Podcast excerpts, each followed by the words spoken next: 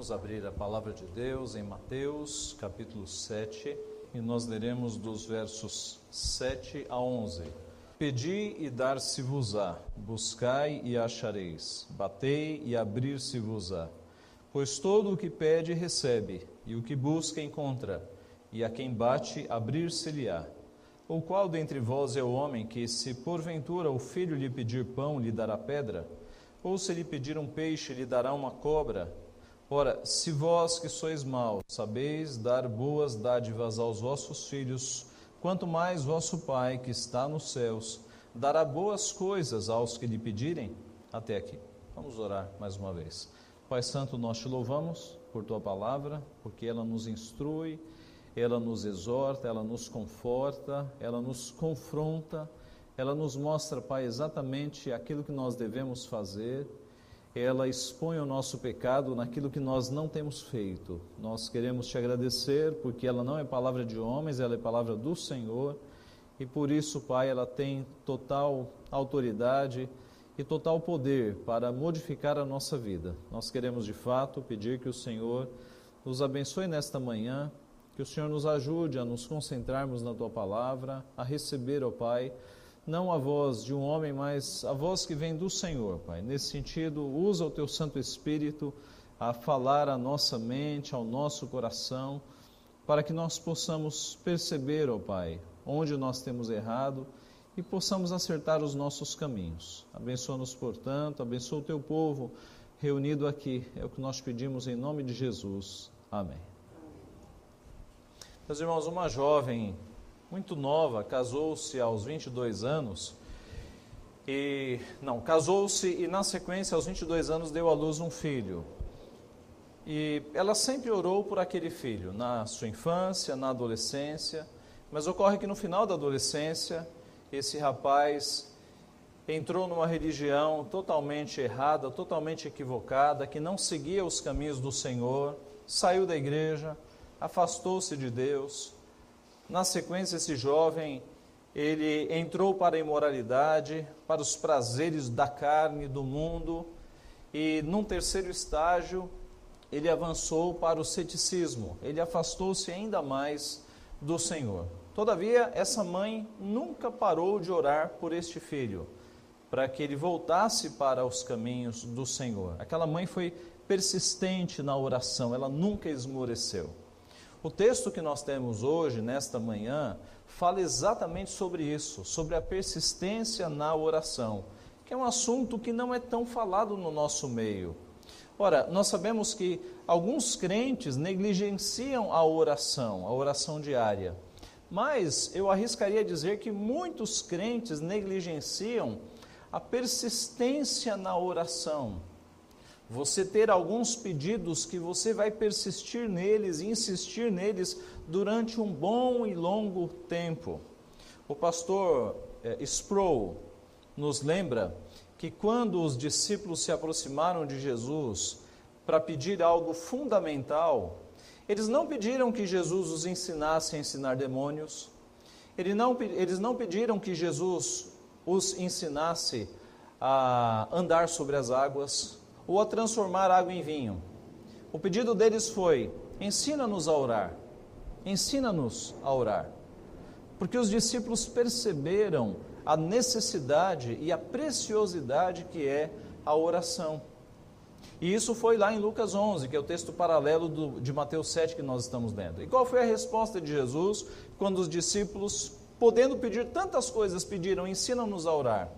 Jesus ensinou o Pai Nosso, vós orareis assim, e na sequência, Jesus ensinou a persistência na oração por meio da parábola do amigo importuno. Está lá no texto.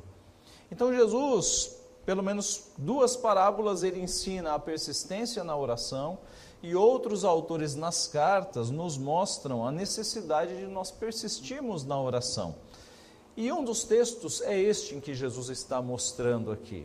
Jesus vai falar da necessidade de nós não esmorecermos, de nós insistirmos, de nós termos alguns pedidos em que nós vamos buscar, nós vamos bater, nós vamos pedir, nós vamos insistir de fato com o Senhor. Mas por que Jesus ensina então essa persistência na oração? Pelo menos três motivos. E o primeiro deles é porque Deus nos responde. Nós não temos um Deus que nos deixa sem resposta, nós temos um Deus que nos responde. Por vezes a oração é sim, por ve... aliás, por vezes a resposta é sim, e por vezes a resposta é não, mas Deus sempre nos responde, porque nós somos filhos. E no verso 7 e 8, então, nós vemos esta primeira ideia: Deus nos responde. Pedi e dar-se-vos-á, buscai e achareis, batei e abrir-se-vos-á, pois todo o que pede recebe, o que busca encontra, e a quem bate, abrir-se-lhe-á. Vocês devem ter percebido três verbos utilizados aqui por Jesus: pedir, buscar e bater. Bater aqui é a figura de alguém batendo numa porta, insistindo para que a pessoa abra. E os, os estudiosos dos textos bíblicos, eles não têm certeza se isso aqui é uma progressão de intensidade, né? pedir, buscar e bater, ou se são apenas três verbos diferentes para enfatizar uma ideia, a ideia da persistência, da insistência, de você não desistir, de você não esmorecer, de você continuar pedindo a Deus. Eu creio que a ideia dos três verbos é nessa linha, da persistência, da insistência. E note que as respostas são imediatas, né? Deus não deixa ninguém sem resposta. Verso 8: Todo o que pede, recebe. O que busca, encontra e a quem bate, abrir-se-lhe-á. Esses três verbos, eles nos remetem às duas parábolas que Jesus fala sobre a persistência da oração. A primeira delas é a do amigo importuno. Vamos lê-la? Lucas 11, de 5 a 8. Lucas 11,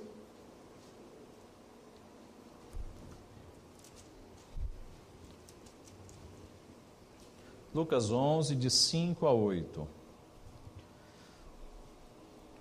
Note, como nós já dissemos, no versículo 1 de Lucas 11, os discípulos pedem: Senhor, ensina-nos a orar, como também João ensinou aos seus discípulos. Verso 2 a 4, Jesus ensina o Pai Nosso e agora ele vai falar sobre a persistência da oração a partir do verso 5. Acompanhe comigo Lucas 11, 5. Disse-lhes ainda Jesus: Qual dentre vós, tendo um amigo, e este for procurá-lo à meia-noite e lhe disser: Amigo, empresta-me três pães, pois um, um meu amigo, chegando de viagem, procurou-me e eu nada tenho que oferecer. E o outro lhe responda lá de dentro, dizendo: Não me importunes, a porta já está fechada e os meus filhos comigo também já estão deitados. Não posso levantar-me para tos dar.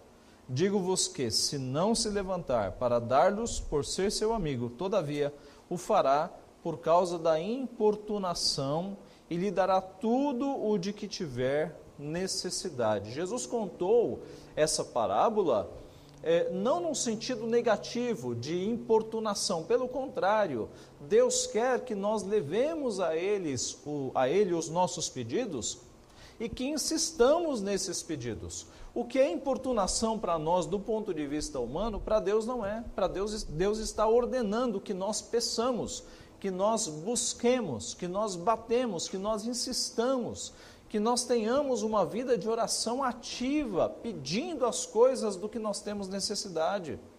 A outra parábola, que vai na mesma linha, é a do juiz iníquo, em Lucas 18. Avance um pouco então para Lucas 18, do verso 1 ao 8. Lucas 18, do 1 ao 8. E veja como começa, como Jesus anuncia essa parábola. Disse-lhe Jesus, Lucas 18, disse-lhe Jesus uma parábola sobre o dever de orar sempre e nunca esmorecer. Havia em certa cidade um juiz que não temia Deus, nem respeitava homem algum. Havia também naquela mesma cidade uma viúva que vinha ter com ele dizendo: Julga minha causa contra o meu adversário. Ele, por algum tempo, não a quis atender mas depois disse consigo: Bem que eu não temo a Deus nem respeito a homem algum. Todavia, como esta viúva me importuna, julgarei a sua causa, para não suceder que por fim venha molestar-me. Então disse o Senhor: Considerai no que diz este juiz iníquo. Não fará Deus justiça aos seus escolhidos que a Ele clamam dia e noite, embora pareça demorado em defendê-los? Digo-vos que depressa lhes fará justiça. Contudo, quando vier o Filho do Homem, achará porventura fé na terra? Mais uma parábola em que Jesus mostra um exemplo de mulher que não esmorecia. Na parábola, ela não parava de importunar aquele juiz fazendo pedidos. E a conclusão de Jesus é: se um juiz iníquo atendeu aquela mulher, quanto mais o Deus celeste, o juiz celeste que nós temos, quanto mais, o, qual é o termo que ele usa aqui? Não fará Deus justiça aos seus escolhidos, que a Ele clamam dia e noite, embora pareça demorado em defendê-los? O Deus que é justíssimo não fará justiça. Então Jesus contou esta parábola, como disse o verso primeiro, sobre o dever de orar sempre e nunca esmorecer, nunca desistir dos pedidos que nós temos ao nosso Deus. Mas a questão é: será que Deus nos dá tudo aquilo que nós pedimos? O texto, ele é bastante curto e ele não entra em detalhes. O texto é positivo. Você pede e recebe. Você busca e encontra. Você bate e a porta é aberta. Mas será que os outros textos da Bíblia dão base para dizermos, como algumas igrejas dizem, que tudo que você pedir a Deus, Ele te dará. Se você pedir um carro novo, Ele vai te dar. Se você pedir uma casa na praia, Ele vai te dar. Se você pedir para ser chefe, Ele vai te fazer. Ora, meus irmãos, o restante da Bíblia nos mostra, e o próprio texto tem um detalhe aqui que mostra isso, que Deus nos dá aquilo que está de acordo com a Sua vontade. Tiago, e nós lemos no culto, ele começa dizendo, quando ele fala sobre oração, nada tendes porque não pedis. Vocês não têm porque vocês não oram, porque vocês não pedem.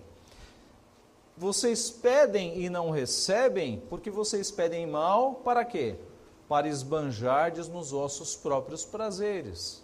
Então, quando nós temos pedidos ao Senhor, que não são para a glória do Senhor, mas, para, são, mas são para esbanjarmos nos nossos próprios prazeres, esses pedidos Deus não atende.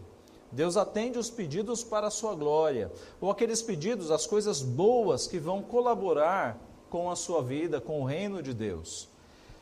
Em 1 João, o apóstolo diz, 1 João 5,14, é e esta é a confiança que temos para com Ele, que se pedirmos alguma coisa segundo a Sua vontade, Ele nos ouve. Se pedirmos alguma coisa segundo a Sua vontade, Ele nos ouve. Então, o primeiro ponto desta, deste nosso texto é que nós podemos de fato insistir, persistir, sermos perseverantes na oração, porque Deus ele nos responde. Por vezes ele responde sim, por vezes ele responde não, e daqui a pouco a gente vai avançar um pouco nessa linha. A segunda, o segundo motivo por que nós devemos ser persistentes na oração é porque Deus é o nosso Pai. Voltemos então a Mateus 7, veja o verso 9 e 10.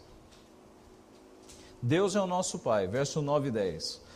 Ou qual dentre vós é o homem que, se porventura o filho lhe pedir pão, lhe dará pedra? Ou se lhe pedir um peixe, lhe dará uma cobra? Jesus ele usa agora aqui a linguagem, a figura de um filho pedindo algo para o seu pai. E qual dentre vós é o homem que, se o filho pedir um pão, vai dar uma pedra, ou se pedir um peixe, vai dar uma cobra? Ah, há uma semelhança aqui nestas, nessas figuras: pão e pedra, peixe e cobra. É como se Jesus estivesse dizendo: qual pai vai, ao invés de dar um pão para o filho, dar uma pedra que se parece com um pão. Ou o filho pedindo um peixe vai lhe dar uma cobra ou uma enguia, né, que se parece com um peixe. Qual pai seria capaz de fazer algo assim? O pai, o filho pede um alimento e você dá algo que não é alimento, que não é comestível. A ênfase aqui do texto é mostrar que Deus é o nosso pai.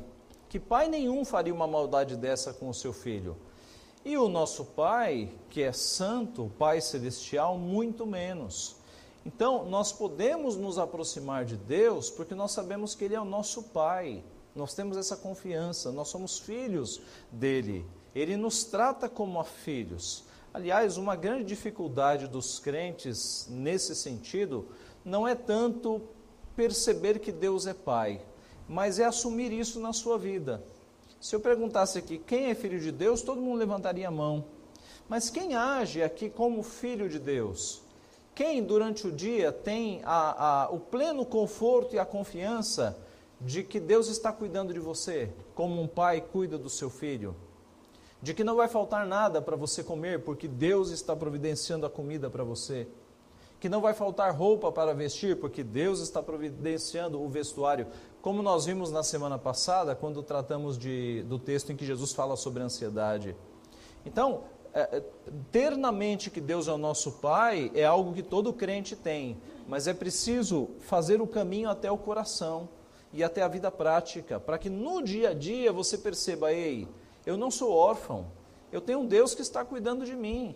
A situação está difícil, mas Deus é o meu pai. Pai, cuida de mim, continua cuidando, me ajuda nessa situação. É nós colocarmos o conceito no coração de que Deus é o nosso Pai, de que Ele sustenta, Ele nos sustenta, Ele nos alimenta, Ele nos disciplina, Ele puxa a nossa orelha quando a gente está precisando, quando a gente está saindo dos seus caminhos. Ele é um Pai que cuida de fato dos seus filhos. A doutrina da paternidade universal é um equívoco é, extraordinário, gigantesco. A ideia de que Deus é pai de todo mundo, a Bíblia não garante isso. A Bíblia mostra que Deus é pai daqueles que receberam Jesus Cristo, João 1,12. Mas a todos quantos o receberam, deu-lhes o direito, deu-lhes o poder no grego exousia, que ali está com poder, mas é direito, deu-lhes o poder, deu-lhes deu o direito de serem feitos filhos de Deus, a saber, os que creem no seu nome. Então, todos os seres humanos são criaturas de Deus, mas filhos de Deus são aqueles que receberam a Cristo e que creem no seu nome. São aqueles que receberam uma natureza, que têm a natureza de Deus, que agora deixaram a vida carnal para trás e foram feitos nova criatura, têm o Santo Espírito dentro de si. Então, estes são de fato filhos. E nós, seguindo esta linha, porque estamos seguindo ao nosso Deus, seguindo a Cristo, somos filhos e devemos de fato ter esta confiança. O apóstolo Paulo, escrevendo aos Romanos 8,15, ele disse: Porque não recebestes o espírito de escravidão para viverdes outra vez atemorizados, mas recebestes o espírito de adoção, baseados no qual clamamos Abba, Pai. Abba era o papai da criança no Novo Testamento. Então, uma a, das primeiras palavras que a criancinha falava no Novo Testamento era Abba, Abba, que é pai em aramaico. Aramaico é um hebraico distorcido, é um hebraico popularizado. O bebezinho no Novo Testamento falava Abba, Abba. E Paulo está dizendo que nós não somos mais escravos, mas nós temos o direito de dizer Abba, de dizer Pai, de chamar Deus de Pai, nós temos este direito. Gálatas 4, 6, Paulo escrevendo aos Gálatas diz: E porque vós sois filhos, enviou Deus ao nosso coração o espírito de seu filho que clama: Abba, Pai. Então, meus irmãos, Deus cuida de nós. Deus não nos dá pedras e cobras ou enguias. Deus nos dá pão e nos dá peixe. Ele é o nosso Pai, ele não nos engana, ele não dá coisas ruins para nós. Ele nos dá as coisas boas. Em primeiro lugar, então, por que, que nós podemos ser persistentes com Deus? Porque Ele nos responde. Em segundo lugar, porque Ele é o nosso Pai. Em terceiro e último lugar, porque Deus é bom. Porque Deus é bom. E veja que Ele vai falar aqui de pessoas más, contrastando com Ele que é bom. Veja o verso 11. Ora, se vós que sois maus, sabeis dar boas dádivas aos vossos filhos, quanto mais vosso Pai, que está nos céus, dará boas coisas aos que lhe pedirem. O contraste agora está entre o mal e o bom. O mal, ou os maus, somos nós, porque somos pecadores. Mas Deus é um Pai bondoso. É um Deus que dá boas coisas e ele sempre acerta naquilo que ele nos dá. Ele não erra nunca. Nós, como pais pecadores, pais maus, nós podemos errar no presente. A gente pode dar uma coisa que aos nossos olhos parece ser boa, mas que para o filho vai ser a sua perdição, vai ser a sua desgraça. Nós podemos errar. Deus não erra nunca, porque Ele é bom.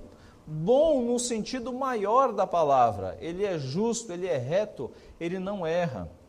Vós que sois maus, ele diz aqui. Ora, se vós que sois maus saber dar, boas dádivas aos vossos filhos, e note que aqui nosso Senhor Jesus, ele está no Sermão do Monte ainda, ele está falando com os discípulos.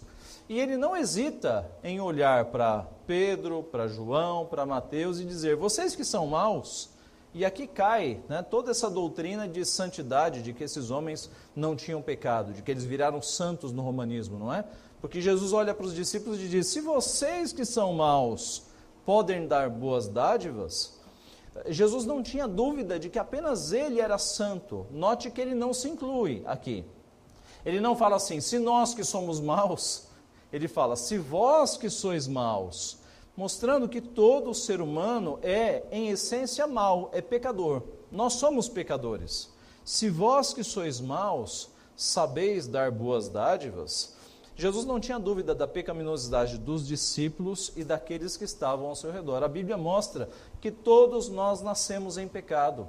O salmista, lá no Salmo 51, ele disse: Eu nasci em pecado, em pecado me concebeu a minha mãe. Eu nasci em pecado. Paulo vai dizer que nós éramos por natureza ou por nascimento filhos da ira. Nós já nascemos em pecado.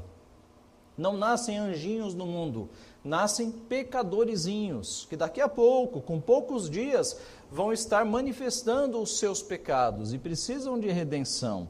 Então Jesus mostra que todos são pecadores e que mesmo sendo nós pais pecadores, pais e mães pecadores, nós sempre queremos dar boas coisas para os nossos filhos e por vezes nós erramos. Mas com Deus não há esse tipo de erro, porque Deus é bom.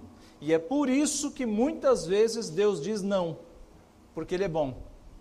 Porque muitas vezes nós pedimos errados, como Tiago escreveu, para esbanjarmos nos nossos próprios prazeres. Por vezes nós pedimos coisas que vão nos destruir, e Deus diz não, porque Deus está vendo que aquilo não é para o nosso bem. O que você faria se o teu filho pequeno pedisse para você um estilete ou uma gilete para brincar? Você daria? De jeito nenhum. De jeito nenhum. Por vezes nós estamos pedindo é, essas coisas para Deus. Alguns dos nossos pedidos nós não estamos vendo, mas são para nossa destruição. E é por isso que Deus está dizendo não, não. Alguns de nós pedem fartura. Ah, eu queria ter muito dinheiro, eu queria ter um salário maior. E Deus está dizendo não, porque aquilo pode ser a tua destruição. Vocês devem se lembrar de um pastor que passou aqui alguns anos atrás e ele contou algo que aconteceu na sua igreja.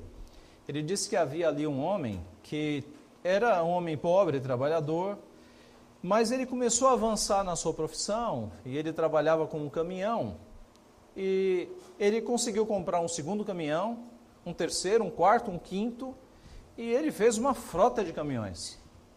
E ele sumiu da igreja. Durante meses e meses ninguém ouviu mais falar daquele homem.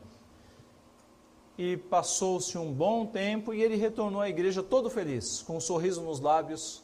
E aí eles falaram: Ô oh, meu irmão, tudo bem? O que aconteceu? Ele falou: Graças a Deus eu estou bem agora. Eu perdi tudo eu perdi todos os meus caminhões. Mas agora eu estou bem. Porque na época da riqueza, dos muitos caminhões, ele saiu da igreja.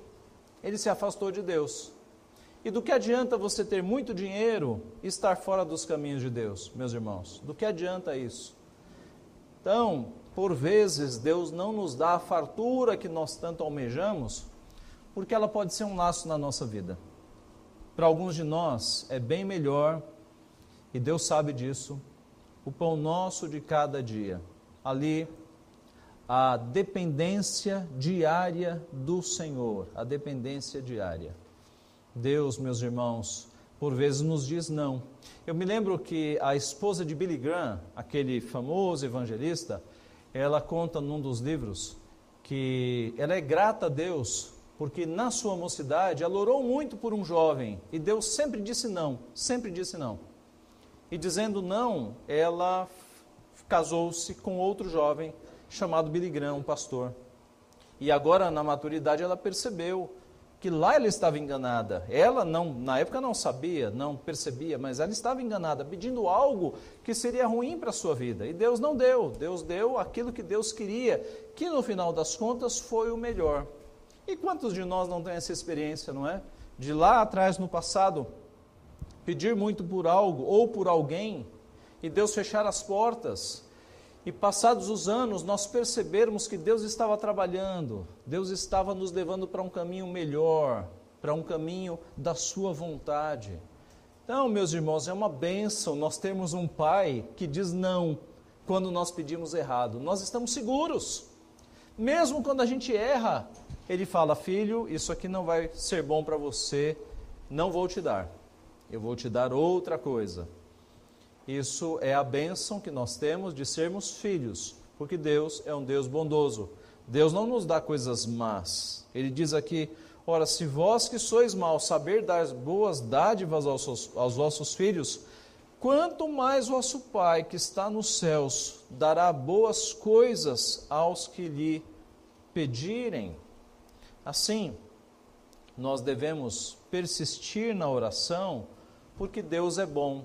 Deus nos dá tudo aquilo que nós precisamos para o nosso bem.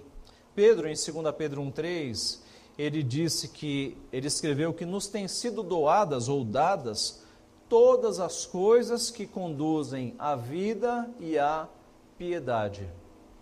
Você pode dizer, não, Deus não está me dando dinheiro, Deus não está me dando carro, casa, nada disso, mas você nunca pode dizer que Deus não te dá as coisas que conduzem à vida e à piedade. Isso não falta na tua vida. Deus te dá diariamente. Os meios de graça, o canal que temos pela oração, Deus falando pela palavra, a comunhão dos santos, a comunhão dos irmãos na igreja, os sacramentos, a palavra que vem do alto dos céus, todas as coisas que conduzem à vida e à piedade, têm sido dadas aos seus filhos. Nós não somos órfãos, nós temos um Deus que é de fato bondoso. Concluindo, irmãos, a jovem mencionada no começo do sermão se chamava Mônica, mãe de Agostinho. E ela orou anos e anos e anos, e chorou anos e anos e anos para que o seu filho voltasse para a igreja. E lá, na sua, no seu ceticismo, Deus alcançou Agostinho e o trouxe, o tirou de uma vida imoral e o trouxe de volta para a igreja. Ele foi um homem com seus erros, viveu numa época em que não havia igreja protestante, com os erros próprios, mas foi um homem usado por Deus. E, e o exemplo de Mônica entrou para a história. Uma mãe que não desistiu de orar por seu filho. Os historiadores dizem que Mônica chorou mais por seu filho em vida do que as mães choram pelos seus filhos quando morrem, orando e chorando, buscando ao Senhor. Esta persistência na oração tem amparo bíblico, como nós vimos. Aliás, em outros textos ela é mencionada. Paulo, escrevendo aos Efésios, diz que eles deveriam proceder com toda oração e súplica, orando em todo o tempo no Espírito, e para isto vigiando com toda perseverança aos Colossenses 4:2 ele escreve: "Perseverai na oração". Aos Romanos 12:2 ele escreve: "Regozijai-vos na esperança, sede pacientes na tribulação, na oração perseverantes". Então o tema da perseverança na Bíblia, de nós orarmos, de nós buscarmos a Deus e não esmorecermos, é muito mais frequente do que nós imaginamos. E Jesus Cristo, no começo da parábola, quando ele diz sobre o dever de orar sempre e nunca esmorecer. Talvez no começo desse ano você tenha percebido que a tua vida cristã ela não está no nível em que deveria estar. Você não tem lido tanto a Bíblia, você não tem orado tanto. E talvez no começo desse ano você tenha orado nesse sentido: Senhor, me ajuda a chegar num nível de orar todo dia, de ler a Bíblia todo dia. Me ajuda a chegar num nível de comunhão com o Senhor superior ao que eu tenho vivido. E nós estamos no começo do ano. E as promessas devem estar aí na tua memória. E a tendência é daqui a pouco você esquecê-las e voltar a uma vida abaixo do padrão. O que você tem que fazer para que você prospere, para que você tenha sucesso nesse sentido espiritual, é não esmorecer. Persevere, lute, ore todos os dias. Busque ao Senhor todos os dias. Assim como aquela, é, aquela senhora, aquela viúva que ficou lá batendo na porta do juiz todos os dias, faça isso com Deus. Busque este nível superior de comunhão com Deus todos os dias. Pedi e dar-se-vos-á, buscai e achareis, batei e abrir-se-vos-á. Não desanime, de fato persevere.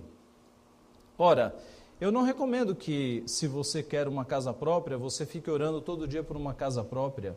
Porque pode ser que Deus não queira que você tenha uma casa própria ou algum bem financeiro. Pode ser que Ele dê, pode ser que Ele não dê. Agora, se você pedir todos os dias para você ter mais paciência, para você ter mais longanimidade, para você ter mais plenitude do Espírito Santo, para você ter mais gratidão na sua vida, para que os teus filhos voltem à igreja, para que você seja mais santo.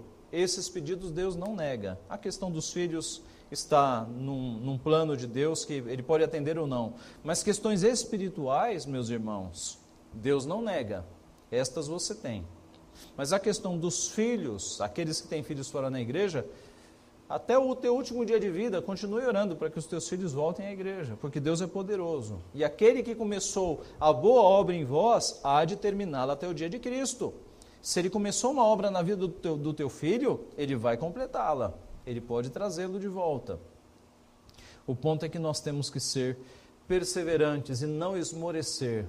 E todos os dias buscar o Senhor, e todos os dias orar, e insistir naqueles pedidos que glorificam o nome de Deus que são para o bem do nosso espírito, para o bem da igreja, para o bem do povo de Deus. Nós não podemos esmorecer nunca. Eu termino com as palavras de um pastor chamado Wilhelmus Abrakel, que foi um pastor que viveu no século final do século 17, começo, começo do século 18. Texto muito bonito, permita-me lê-lo. Diz assim: A perseverança nos levará a receber Embaixo de longa luta, Jacó foi abençoado. Depois de uma longa busca, a mulher cananeia recebeu aquilo que desejava. Após a frequente repetição da sua oração, Elias recebeu chuvas. Após contínua oração da congregação, Pedro, de maneira maravilhosa, foi libertado da prisão. Mediante perseverança unânime em oração e súplica, o Espírito Santo foi derramado no dia de Pentecostes. Visto que muitos oram, mas apenas uma vez por um assunto e não perseveram, eles também não recebem. Portanto, se abstenha de tudo aquilo que dificulte você de perseverar, como por exemplo, preguiça, descrença de que o assunto não será dado, concedido, divergência entre os nossos desejos, quando você está focado parcialmente em coisas materiais e coisas espirituais, a instabilidade dos teus desejos. Tais questões e outras semelhantes fazem com que o suplicante facilmente desista de orar e o impede de orar com frequência. Deste modo, ele seguirá sem receber o cumprimento dos seus desejos. Portanto, restabelecer as mãos descaídas e os joelhos trôpegos. Ou, em outras palavras, assim como os nossos irmãos do passado eles insistiram, Jacó lutou para receber a bênção, e a palavra nos dá base para perseverarmos. Vamos insistir, vamos orar com frequência, vamos orar com persistência, porque nós temos um Deus que não nos deixa sem resposta, nós temos um Deus que é Pai e nós temos um Deus que é bondoso. Que estas certeza, nos, certezas nos motivem a não esmorecer, a buscar a Deus em oração pelos nossos pedidos todos os dias. Que Deus assim nos abençoe. Amém.